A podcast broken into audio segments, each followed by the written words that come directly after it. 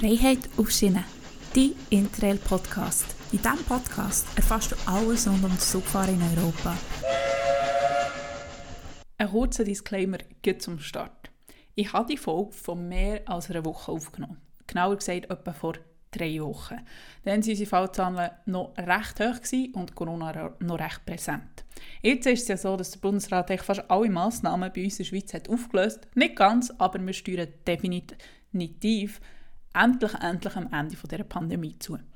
Trotzdem ist es halt so, dass in gewissen Nachbarländern die Lage noch etwas anders aussieht. Und darum habe ich gleich das Gefühl, dass diese Folge noch gewinnbringende Sachen für dich drin hat, weil meine Tipps, die ich dir geben will, sind ja jetzt noch teilweise relevant. Nicht mehr alle, aber teilweise. Aus diesem Grund habe ich die Folge trotzdem aufgeladen, aber mir ist bewusst, dass das Thema jetzt schon ein bisschen weniger brisant ist, ähm, als das noch vor einem Monat ist der Fall war. Du darfst es hören, darfst es aber auch sein, wie du möchtest.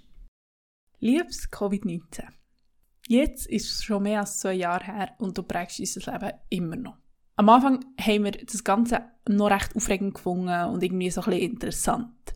So mal von daheim aus zu arbeiten und dabei dürfen Pyjama-Hosen anzuhaben, ein Homeschooling und erst fünf Minuten bevor die Schule anfängt, müssen aufstehen. Das hat schon noch gefällt. Wir haben Bananenbrot gebacken und Dalgona-Kaffee gemacht. Eins nach dem anderen Zoom-Meeting. Und das Wort Teams hat eine andere Bedeutung bekommen seit den letzten zwei, oder in den letzten zwei Jahren. Die ganzen kleinen Projekte, die ich schon lange mal machen wollte, habe ich jetzt endlich mal gemacht. Ich weiss, dass wie Covid die Welt verändert. Genauso wie so das Reisen verändert hat. Es war ein Zeit ja fast nicht möglich gewesen, zu reisen. Dann ist, ist man verpönt worden, wenn man es dann gleich gemacht und jetzt ist es einfach total mühsam geworden. Weil mir ist wie klar, dass die Probleme Peanuts sind, dass man nicht reisen kann. Gerade wenn man schaut, was, wie viele Leute dran sind gestorben und was aktuell in unserem Gesundheitswesen abgeht. Dort sind viel die grösseren Probleme. Und das wollte ich auf keinen, keinen Fall irgendwie klein reden. Aber ich habe so keine Lust mehr auf das Ganze, okay? Einfach Du hast echt mal die grösste Tourismuskrise seit dem Zweiten Weltkrieg ausgelöst. Ganz ehrlich, vielleicht hat es aber uns Menschen auch irgendwie geholfen, ein bisschen von unserem höheren Ross zu kommen, weil wir haben ja immer gemeint, wir haben alles im Griff und wir wissen, was auf uns zukommt. Tja, wissen wir nicht und das haben wir jetzt gemerkt. Ich weiss, es war eine spannende Erfahrung, das Ganze mitzuerleben und es wird sicher etwas sein, was wir mal unseren Kindern werden erzählen Aber jetzt wäre es im Fall toll, wenn du wieder gehst. Am besten auch gut, wenn du keinen von deinen Cousins würdest stehen oder irgendwie so, sondern dass du einfach mal würdest gehen. Okay? Merci vielmals. Ach, ganz ehrlich, ich habe mir überlegt, ob ich wirklich eine Folge noch über das Thema machen soll. Und trotzdem finde ich, mal, mal, doch.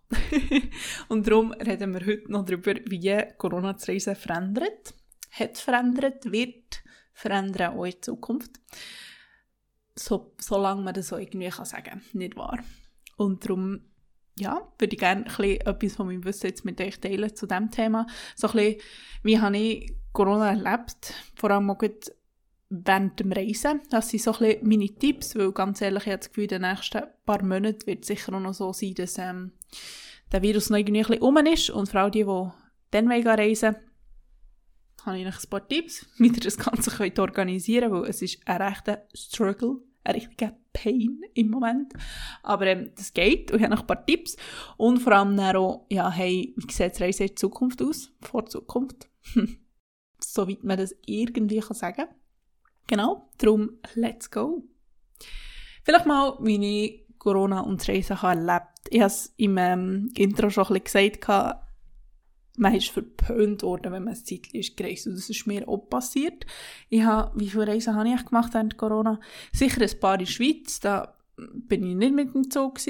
Ähm, ich bin, ich bin zu, äh, zu Budapest und zu Österreich bin ich in der Zeit. Ich bin zu Berlin gewesen. Dann Italien, Slowenien, Österreich auch. Und was bin ich noch gewesen? Ja, eben in der Schweiz einfach so, ja, wie halt auch andere in der Schweiz geblieben. Und ich war noch in Costa Rica gewesen, im November. Das habe ich schon mal in einem anderen Podcast angetönt, dass ich das auch gemacht Und ja, jetzt momentan bin ich auch in der Lage, wo ich meine zukünftigen Trips plane. Ich habe geplant, im Mai auf Schottland zu gehen. Wäre der eigentlich Plan, aber das sehen wir dann, wie das kommt. Und theoretisch wäre ich Ende Januar sogar auf Amsterdam. Das hat jetzt aber nicht stattgefunden, weil die Travel Conference, wo ich wäre gegangen, ist abgesagt worden. Beziehungsweise verschoben auf April, aber ja, wenn man dann bis dann gehen kann, weiss man auch noch nicht. Und es ist momentan einfach so, so schwierig zu planen. Vielleicht, wie habe ich es bei der letzten Reise gemacht? Also bei der letzten Reise habe ich so ein bisschen geschaut, ja, wie ist die Lage in den anderen Ländern. Da habe ich mich einfach auf ihrer, ähm, ihrer Regierungsseite oder so informiert, wie sieht die Lage aus. Wenn du nicht sicher bist, was du für Einreisebestimmungen hast und was für Dokumente du brauchst, dann ist im Fall die App Reopen Europe mega eine grosse Hilfe.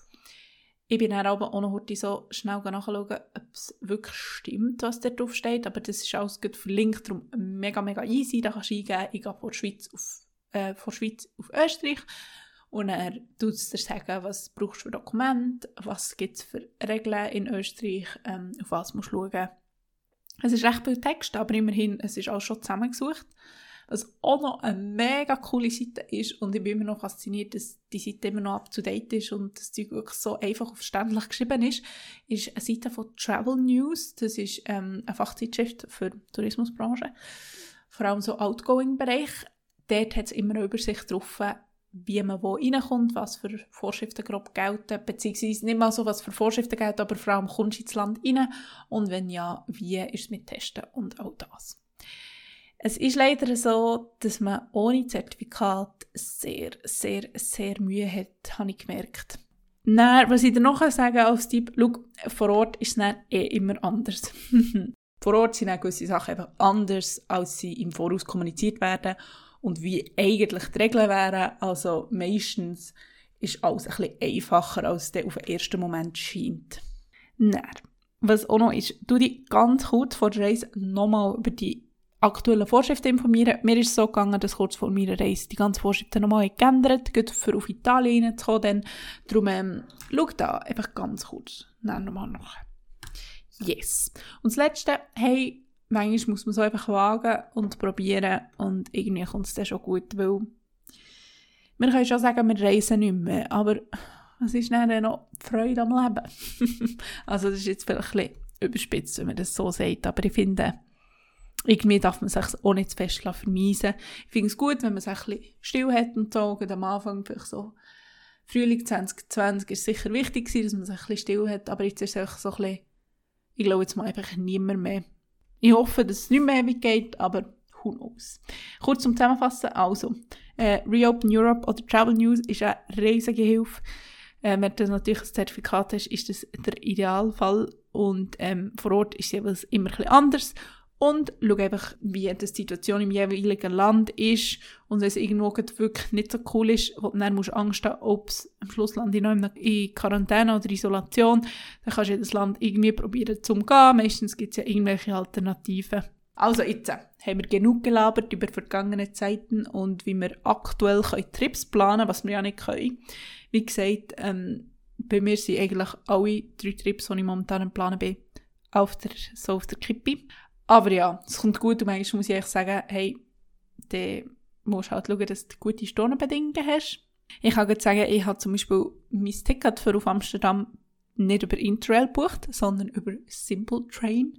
Das ist ein Unternehmen, wo, jetzt, wie, wie beschreibe ich das genau, wo internationale Zugtickets bucht, weil momentan gibt es noch kein Tool, das das kann. Also wenn ich auf der SBB-Seite Thun bis, sagen wir jetzt mal, London eingebe, dann werde ich das nicht können buchen darüber, weil es ist wie, sind wie drei, vier Länder wie im Spiel und es gibt einfach noch kein Tool, das das kann der ganze Europa Zugticket zu buchen. Es gibt einfach noch keine Plattform.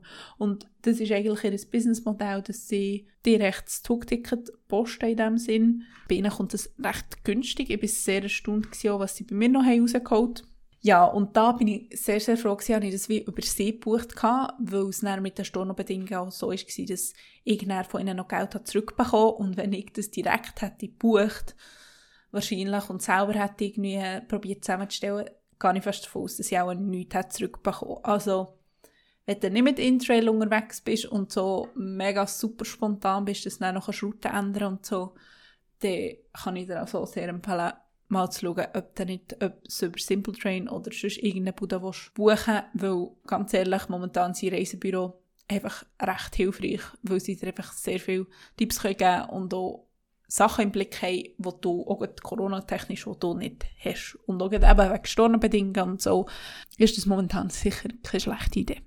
Gut, also, Reisen nach Corona. Huh.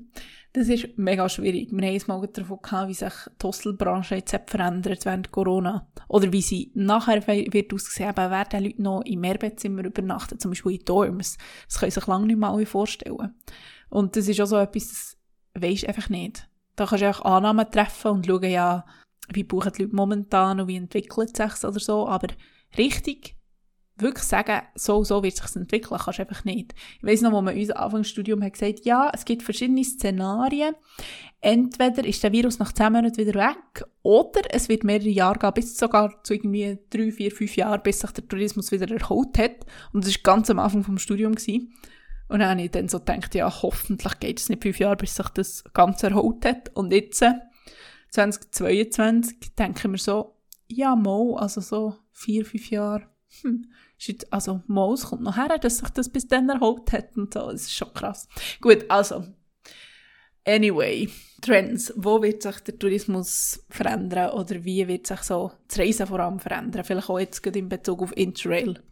Ganz ehrlich. Also mir steht nicht zu, irgendwelche Prognosen zu treffen, wie sich das Ganze entwick wird entwickeln.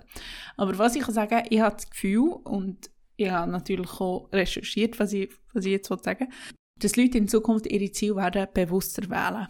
Einfach so, wo gehe ich her, warum gehe ich dort her und vor allem auch, dass es Ziel werden sein, die weggehen vom allbekannten Massentourismus. Es gibt wirklich auch Statistiken, die das schon jetzt zeigen, dass die Leute echt gar nicht mehr in so viele Leute rein wollen.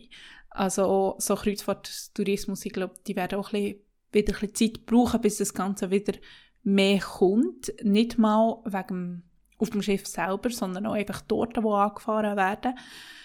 Ich glaube auch, dass der Inlandtourismus nicht ganz wieder wird abflachen, einfach weil die Schweizer haben jetzt auch entdeckt, wie schön ihr eigenes Land ist. Und das ist auch bei den Deutschen so, dass, sie, dass man das Gefühl hat, mal, das bleibt, dass viele Leute auch im Inland bleiben.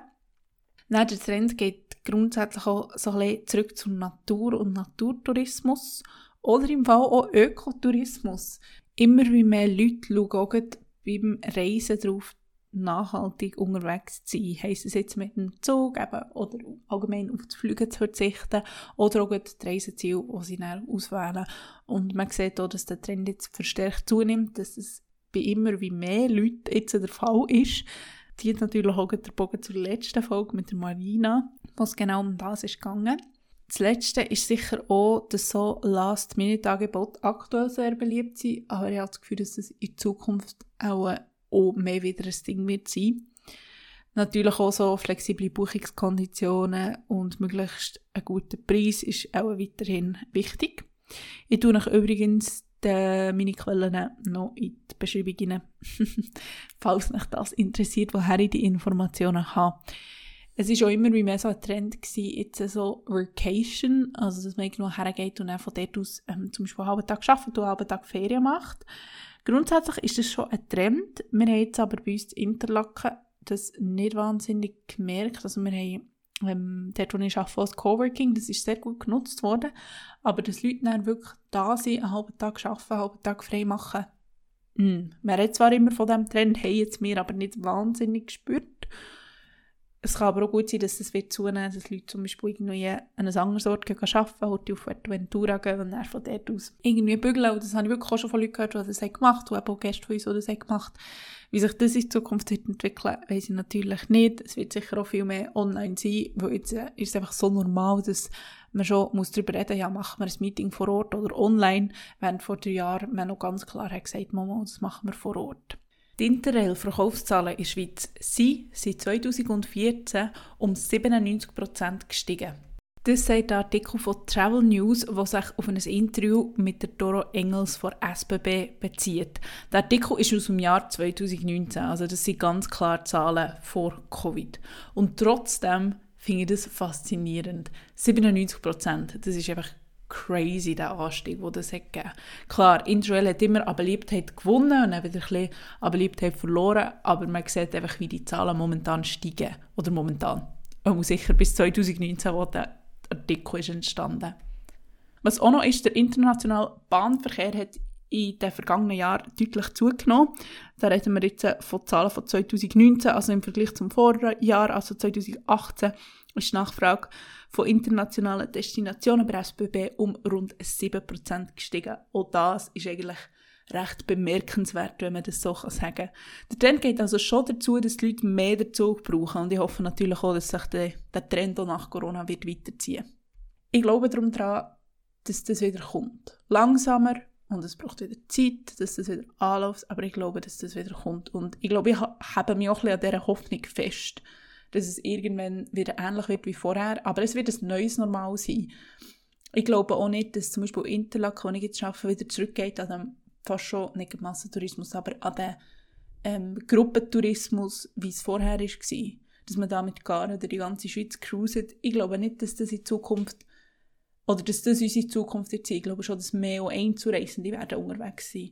Und nicht mehr in diesen riesen Gruppen und alle zum gleichen Ort und alle zur gleichen Zeit, alle zur gleichen Saison. Ich glaube schon, dass sich das Zeit, mit der Zeit wie mehr wird entflechten so. Und sich, oder dass das nicht mehr die Leute in die riesen Menschenmassen rein wollen, sich das auch natürlich wie wird auseinanderziehen, weil das, wie gesagt, einfach die Leute auch gar nicht wollen. Aber hey, ich bin mega gespannt, wie sich entwickelt. Und es sind auch irgendwie Statistiken, wo du ja, halt siehst, wie es pre-Covid war und der Trend, dass die Leute mehr individual reisen und weniger als Gruppe und so weiter und so fort, aber man kann schon die Zukunft voraussagen. Also ich nicht, und das weiß ich, dass ich das nicht kann. Darum alles, was ich jetzt so im zweiten Teil von diesem Podcast habe gesagt wie sich das Zeug könnte entwickeln, ähm, ja, das kann ich einfach nicht, da lege ich nicht meine Hand dafür ins Feuer, aber das sind einfach meine Einschätzungen oder auch Einschätzungen von Statistiken, wie gesagt, alles ähm, verlinkt in der Beschreibung von dieser Folge. Ja, und jetzt hoffe ich natürlich, dass dir die Folge irgendetwas hat gebracht, vielleicht bei der Planung von deinem jetzigen Trip, wo halt noch so ein bisschen knapp vielleicht noch in die Corona-Zeit reingeht, dass da irgendwie meine Tipps ein bisschen weiterhelfen können oder vielleicht auch so ein als Inspiration für die Zukunft, was da für Trends für uns zukommen und vielleicht auch eben, wie sich die Interrail-Ticketverkäufe entwickelt in den letzten Jahren, eigentlich eben vor Covid. Das ist echt sehr gut ausgesehen und Zugfahren wie immer ist beliebter geworden. Du, hey, ich bin gespannt, wo die Reise hergeht, wirklich. Und es ist, wir sind immer noch in einer spannenden Zeit. Mir würde es im Fall mega freuen, wenn man eine Sternenbewertung da lässt. Also entweder auf Spotify oder natürlich auf Apple Podcast. Dort kann man auch eine Bewertung abgeben. Hey, macht doch das, weil das ist einfach mega motivierend zu sehen. Und es motiviert mich einfach, ja, dran zu bleiben. Ich würde es auch so machen, wenn du nicht mir eine Bewertung gibst, aber es gibt einem halt das gewisse Etwas, nicht wahr? In der nächsten Folge reden wir zusammen über das Thema Packen. Ich bin so ein bisschen ein Packfanatiker. Am liebsten würde ich auch drei Wochen vorher anfangen packen, weil ich liebe es. Andere hassen es. Darum ich habe einige Tipps auf Lager, was du sicher musst mitnehmen musst, was du garantiert kannst daheim lassen was ich habe Erfahrungen gemacht für mit welchem Gepäckstück mitzunehmen und vielleicht auch noch so ein paar kleine Sachen, was sicher hilfreich sind, zu wissen, wenn du für allgemein einen Trip packst, jetzt nicht nur für Interrail oder so. Genau, also ich bin excited für die nächste Folge und ich hoffe, du auch. Oh, bevor ich es vergesse, hast du gewusst, dass am 1. März, glaube ja, ich glaube, das ist der 1. März, 50 Jahre Interrail-Jubiläum ist. Das ist so crazy, weil, ganz ehrlich, mein Vater ist sogar schon Interrail. Mein Vater und mein Vater ist, ähm, ja, das ist 58. er ist wirklich auch schon Interrailen mit dem Zug bis auf Schottland rauf. Und ich habe einmal die Unterlage angeschaut von meiner Großmutter, die dann zum Teil auch mit ist. Und ich habe ganze Ordner mit eingeklebten Zugtickets und Prospekten. Und es ist so faszinierend. Jetzt weiss ich wenigstens, woher ich die Faszination habe, mit dem Zug unterwegs zu sein. Weil das einfach schon meine Großmutter mit ihren Kindern gemacht und dann auch schon mein Vater hat gemacht. Also meine Großmutter hat natürlich kein Interrail-Ticket gehabt, sondern die regulären Tickets, weil dann war es nämlich sogar noch so, gewesen, dass Interrail vor allem für die Jungen unter 21 ist, denke. Und heute kann ja jeder Interrail und es gibt sogar einen Seniorenrabatt. Ein bisschen später haben sie dann die Altersgrenze erhöht, irgendwie so auf glaube 23 und dann glaube später auf noch älter. Ja, für jetzt, ich gehe jetzt da in dieser Folge nicht genauer ein. ich glaube, da kommt dann sicher noch irgendwie so eine Story in der Zeitung, jetzt wahrscheinlich Anfang März. Ähm, da dürft ihr dann ganz genau lesen, wie sich Interrail Knight entwickelt. Ich habe mir noch überlegt, eine Folge über das zu machen, habe dann gedacht, es auch zu wenig Leute interessiert und habe darum den grossen Rechercheaufwand nicht betreiben Ja gut, also fertig gelabert. Ich wünsche eine ganz schöne Woche, habt Sorge und bis gleich.